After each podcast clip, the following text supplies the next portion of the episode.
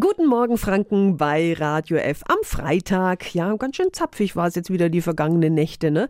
Da ist der Pflanzenfreund schon ins Krübeln gekommen. Muss ich jetzt schon was reinstellen und vor Kälte schützen?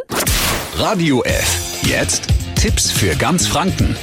Hier ist unser Wiki Peter. Mirja Dauchenbeck von der Gartenwelt Dauchenbeck hat da die Erfahrung. Guten Morgen. Guten Morgen. Selbst eine Expertin wie Sie hat's schon erwischt. Also meine Begonie oder meine Buntnessel, die haben schon so einen kleinen Frostschaden bekommen. Sollen wir jetzt also schon alle Pflanzen reinholen? Wir empfehlen eigentlich immer, die Kübelpflanzen so lange wie möglich draußen zu lassen, weil das denen meistens im Innenbereich nicht so gut geht wie draußen.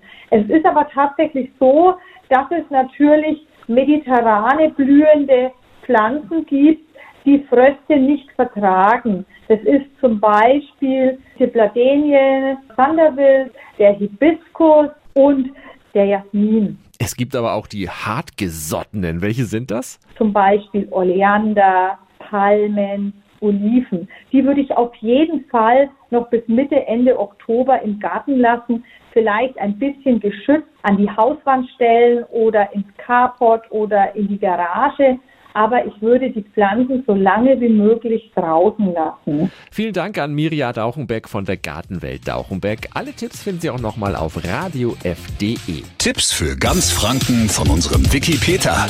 Täglich neu im Guten Morgen Franken um 10 nach 9. Radio F.